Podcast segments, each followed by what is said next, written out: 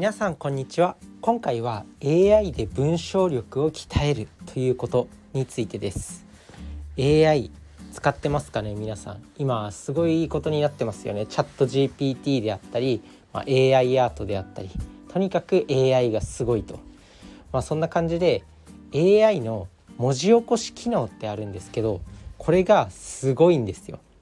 で自分自身もちょっとね最近こうポッドキャストで発信するだけじゃなくて書きたいっていう欲がすごく高まってきたんですよ。まあこれもねポッドキャストを毎日毎日収録してたからこういう気持ちになってきたのかなって思います。まあそういった面を含めて見てもやっぱり毎日こうアウトプットする毎日小さくアウトプットするっていうのは成長する上で重要なんだなっていうふうに思ったんですけど、まあ、今日お伝えしたいのはこの AI の文字起こし機能を使うと文章力も結構鍛えられるよっていうことをお伝えしたいです。なのでこの AI 文字起こし機能使ってみましょう。でこの AI 文字起こし機能って多分アプリとかねいろいろ検索すれば、まあ、何でも出てくると思うんですけど自分が使ったのはスタンド FM っていうポッドキャストのアプリがあるんですけどそれで自分の発信をこう音声をね文字起こししてくれる機能がもうもともとついてるんですよスタンド FM っていうやつ。でまあそれにね自分の喋った内容の放送喋った内容をこう入れると全部文字起こししてくれるんですよ。でそこでこう自分のね喋った内容を見るとまあ文章がねこうバーッと出てくるんですけど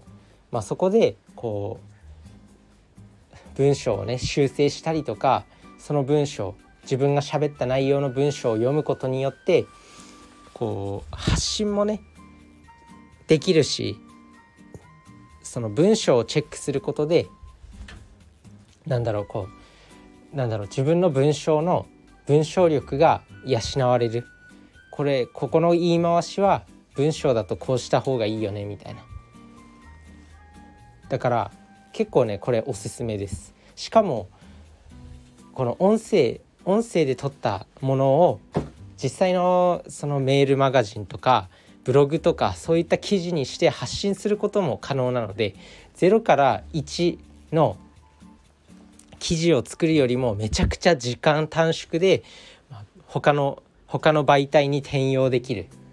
ポッドキャストでこう発信した内容をまあメールマガジンとか、まあ、ブログに転用することで、まあ、記事を書く時間が大幅に短縮できることにもなるしそのやっぱ自分の喋った内容をこう修正することによって、まあ、その中で結構文章力コピーライティングっていうのかなそういうものが鍛えられていきます。なのでこの方法めちゃくちゃおすすめなので是非やってみてください。で今までね音声音声入力とかそういう文字起こし機能とかってなんかあんまりこうパッとしなかったんですけどこの2023年になってからものすごいこう AI の技術がもうめちゃくちゃ発達してなんか文字起こし機能もめめちゃくちゃ正確なんですよね。だからなんかねもう最高に正確に訳してくれます。まあ一部ねやっぱ漢字の変換とかそういうところはちょっと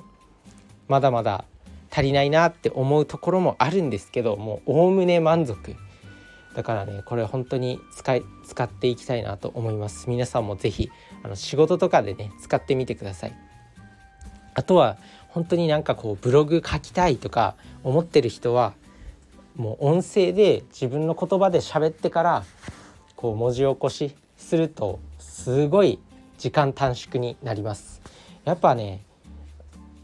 文字にする。文字を起こす。自分で何かこう文字のコンテンツを作るってなるとタッチタイピングよりもやっぱ喋った方が絶対に早いんですよ。だから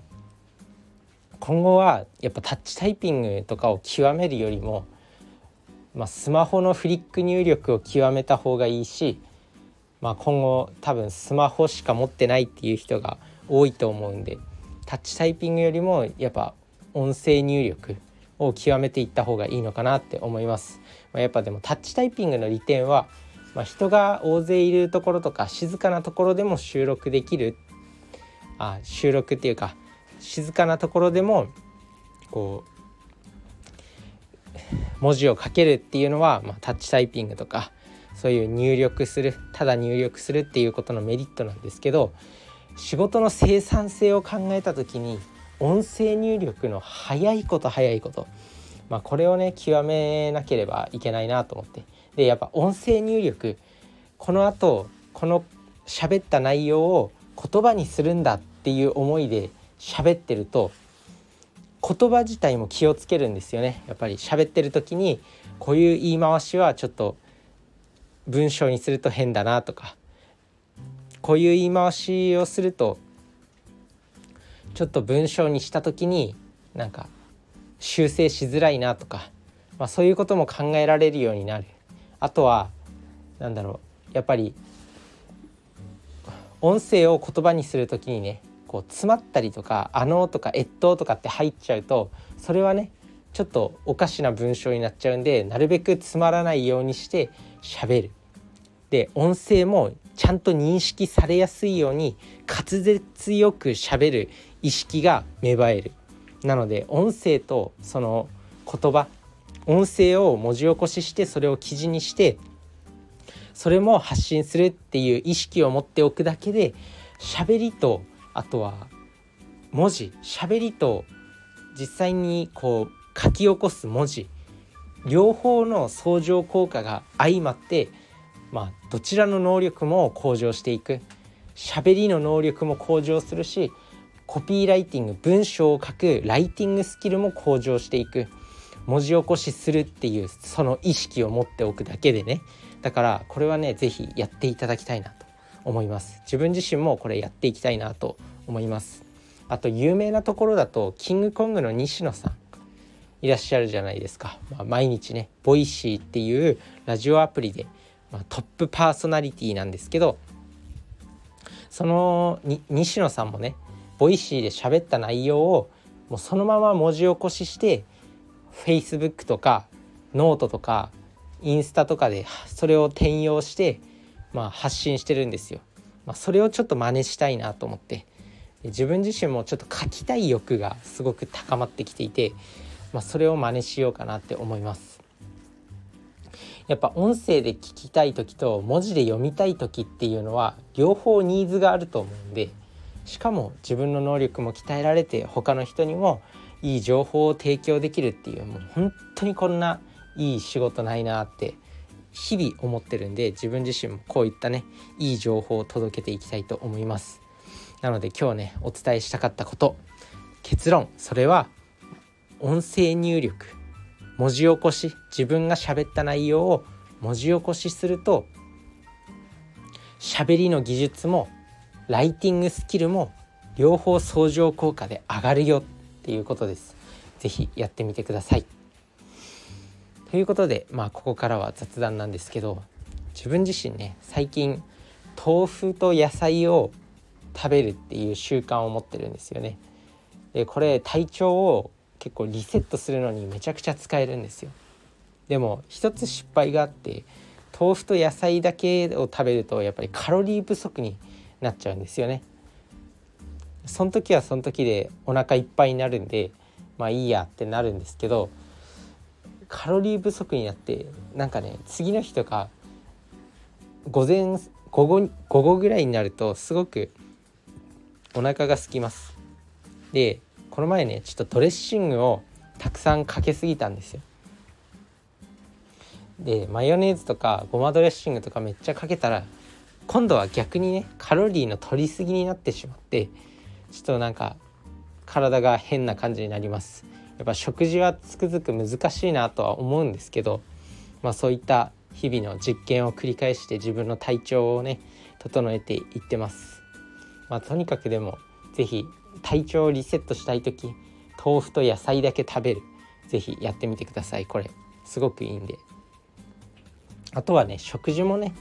なんかこう毎日同じものを食べるって結構楽ですよ。楽は楽。栄養のバランスとかはやっぱり考えるんですけど毎日同じものを食べるようにすると考えることが一つ減るんですごくいいです。やっぱあと1日1食にしてから結構自分は悩むことがなくなりましたね。1日1食もすごくいいです。1食にするともう悩む時間がとにかく減るんですよ。なのでこれ是非やってみてください。ということで、まあ、今回一番お伝えしたかったのは、ま、音声入力文字起こしとしゃべり。しゃべりを文字起こしすることによって、まあ、両方相乗効果で能力が上がるっていうことを一番お伝えしたかったことでした。是非やってみてくださいね。それじゃあねバイバーイ